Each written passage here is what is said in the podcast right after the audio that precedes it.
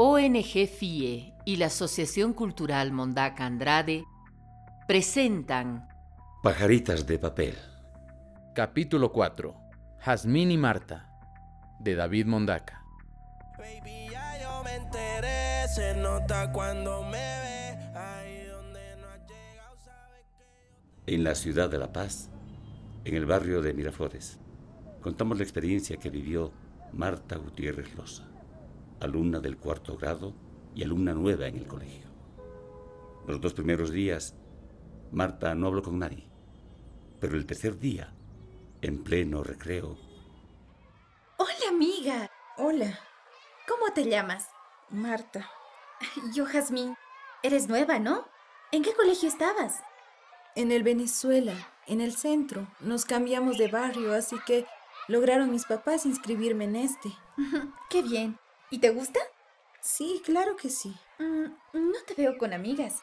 Es que soy nueva, siempre es difícil al principio. Claro. Yo te ayudo en lo que sea. Solo tienes que pedirme. ¿Te paso mi celu? Claro, yo también te lo paso. Pero, ¿qué le pasó a tu celu? Su pantalla está hecha bolsa. Es que se me cayó. El pobrecito sufrió toda la pandemia. Ay, mira este. Es de última generación. ¡Wow! ¡Qué lindo! Debe ser carísimo. Eh, sí, un poco nomás. Bueno, cualquier cosa te digo, ¿listo? De acuerdo, lo que quieras. Para eso estamos las amigas. ¿Has leído ese autor Kafka? No, pero me compro el libro hoy mismo. Pero está descargado en internet. Pones la metamorfosis de Kafka y te sale. No, yo me compro el libro. Un libro hay que tenerlo en las manos. Así nació la amistad entre Jazmín y Marta. Al día siguiente, también en el recreo, Hola, Martita. Hola, Jazmín. Mira lo que tengo para ti. Aquí está. Esto es para ti. ¿Me lo prestas? No, es para ti. ¿Para mí? Sí, es para ti. Es un regalo. Vamos, tómalo. Tómalo. Pero... Nada de pero, señorita. Es para ti. Es un regalo. Vamos, acéptalo. Te agradezco. Es muy lindo. A mí me encanta leer. Un libro siempre es una joya. Y el autor es extraño. Y no es trucho, no es pirata, es original. No lo compré donde los piratas, es original. Gracias, Jazmín. No debías molestarte. No es molestia. Te lo regalo de todo corazón. ¿Nos vamos juntas? Claro, déjame preguntarle a la maestra algo. Dale, dale, te espero.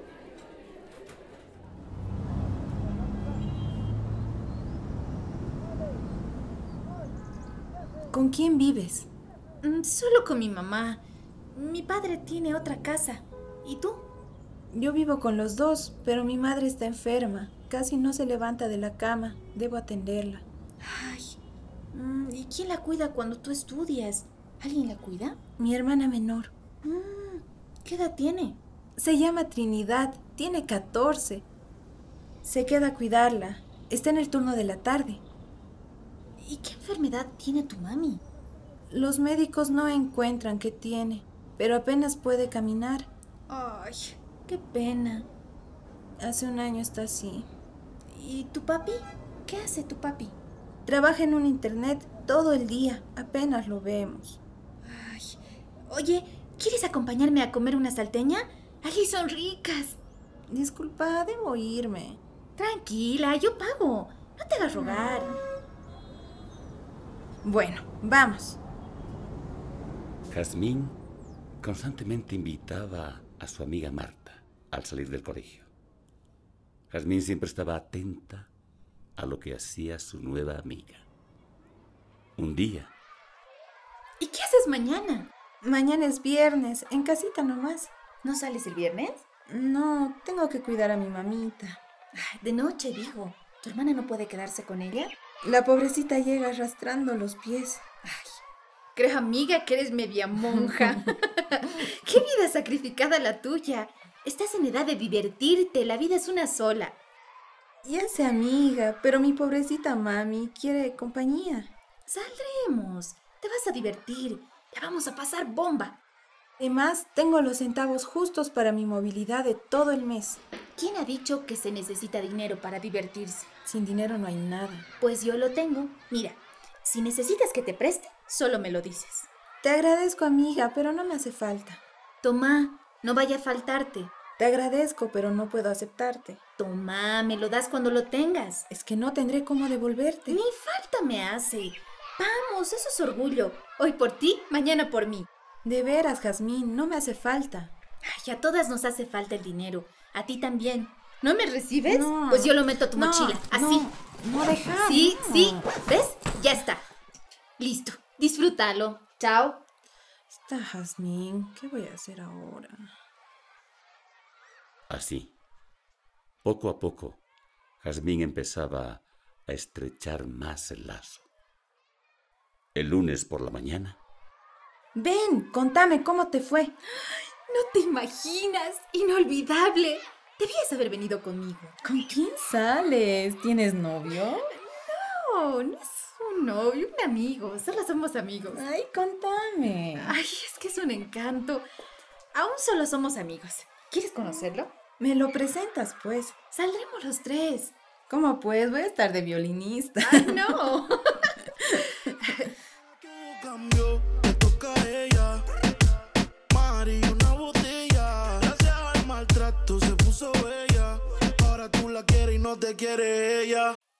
No viniste ayer. Es que mi hermanita tenía médico en la mañana, así que debí quedarme con mi mamita. Ya me puse al día. Ay, qué bueno. Debes estresarte también con tu mami. Ni modo, es lo que queda. ¿Este viernes salimos? No. Ay, no seas aguafiestas. Mi amigo quiere conocerte. ¿Cómo vamos a salir los tres? Ay, ¿qué tiene? Somos amigos, nada más. ¿Qué te antojas? Antes iríamos a cenar, luego a bailar un poco. No sé aún, depende de mi mamita. Te estoy preguntando que qué te antojas, qué quieres comer. Me encanta el pollo. Ay, vas a ver dónde vamos con mi amigo. Ya sé dónde cenamos. A ver, ¿qué pasa este viernes? Tienes que decirme cuanto antes. y llegó el ansiado día viernes.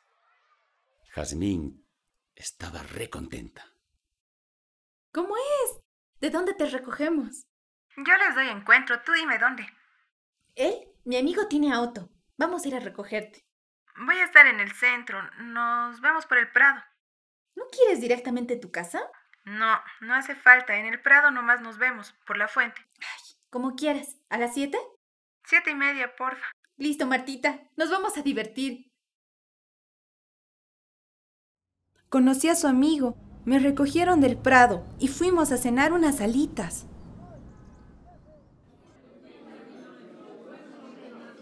Yo solo puedo hasta las nueve, chicos. Ay, mi amiga Robbie es medio monja la pobrecita. ¿No, madrecita? Solo la dejan salir dos horitas. Luego debe ir a celebrar la misa. No. Me va a dar su bendición, madre. ¿Cómo fue? Mm. Marta se sentía muy cómoda con su amiga Jazmín y con su nuevo amigo Robbie. Una vez transcurrida la cena, ¿Saben? Solo les voy a acompañar un ratito, me tengo que ir. No. ¿Nos vas a dejar? ¿Así? No, pues, después de comer hay que bailar. Vamos a bailar un ratito, no seas aguafiestas. Yo no bebo, amiga, no, no sé beber. Un traguito, un traguito nomás y te vas. Dale. Ya. Bueno, solo un hito.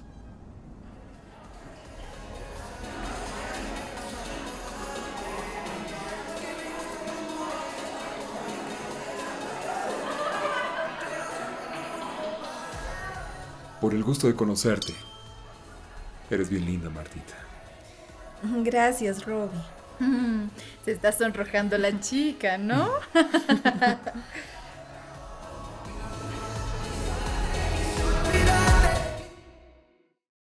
Es todo lo que recuerdo. Solo pude tomar un poco de esa copa que me invita Jazmín. No recuerdo más.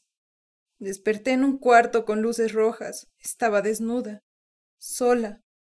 Tenía señales en mi cuerpo de haber sido abusada sexualmente. No encontraba mi ropa interior. Al salir de allí, La mujer que administraba el sitio me dijo que todo estaba pagado y que me marchara. Me puse a llorar en la puerta. Eran las 10 de la mañana. Mi celular no tenía batería. Llegué a casa. Estaba tan preocupada mi pequeña familia. Les dije que me había indispuesto en la casa de mi amiga, que me dieron un calmante y me quedé dormida, que no volvería a pasar. Llamé a Jazmín, no me contestaba y me bloqueó. El lunes la encontré en el colegio. Jaz, Jazmín, Hola, ¿cómo estás? ¿Por qué no me contestabas? Te llamé todo el sábado, el domingo. Hasta me has bloqueado. ¿Estás loca? Mi celo estaba mal. ¿Qué me han hecho, Jazmín? ¿De qué hablas? No te entiendo. Sabes bien de qué te hablo. ¿Qué han hecho conmigo? En el lugar de baile se me borró toda la película. Que tenía ese trago, me pildorearon, abusaron de mí. Estás loca. No te vayas. Oye, no te vayas. Escúchame, Jazmín. Jazmín dejó de hablarme en el colegio, me evitaba. La vi que se acercaba a otra jovencita de escasos recursos también. Era nueva en el colegio. Me deshacía en llanto y sentía que no podía contarle a nadie lo ocurrido. Pasaron como dos semanas. Y un día recibí la llamada de Jazmín. Y lo que me dijo era... Hola Marta, te cuento que Robbie quiere verte, este mismo viernes. Te adelanto que si tú no acudes a la cita, él me dijo que tiene varias fotos de ti, desnuda, claro. Tal como te despertaste ese día, ¿te acuerdas? Si no acudes a la cita, él no tendrá problema en publicar esas fotos en las redes sociales. Así que ya sabes, a la misma hora en el mismo lugar, donde la primera vez, es decir, en la Fuente del Prado. Te mando una foto de muestra. No quieres que todo el mundo la vea, ¿no? Monjita. Lloré desconsoladamente. La foto era mía. Estaba desnuda en la cama de ese motel. Me encomendé a Dios y ese mismo día decidí denunciar a esta gente malvada. Me apersoné a la policía. Una teniente, Daphne Achirico, se hizo cargo de mi caso. Lo primero, me llevó al médico. Me revisó minuciosamente. Descartó que esté embarazada. Llegó el día de la cita. Acudí como si nada. La policía armó un operativo. Apresaron a Robbie y a Jazmín.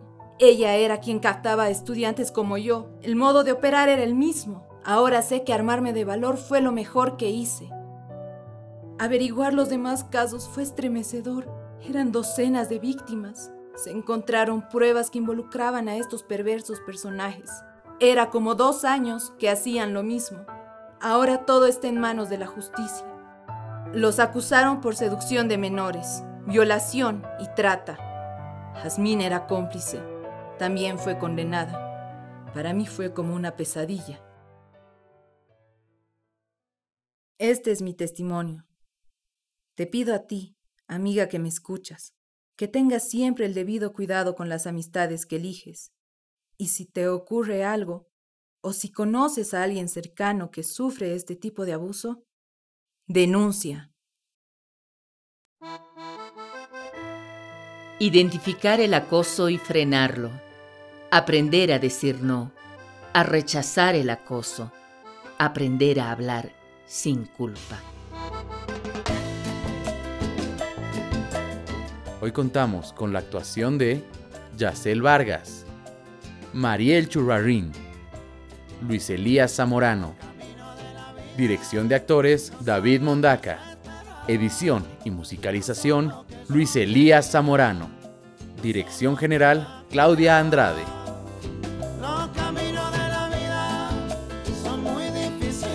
Todas las historias están basadas en hechos reales.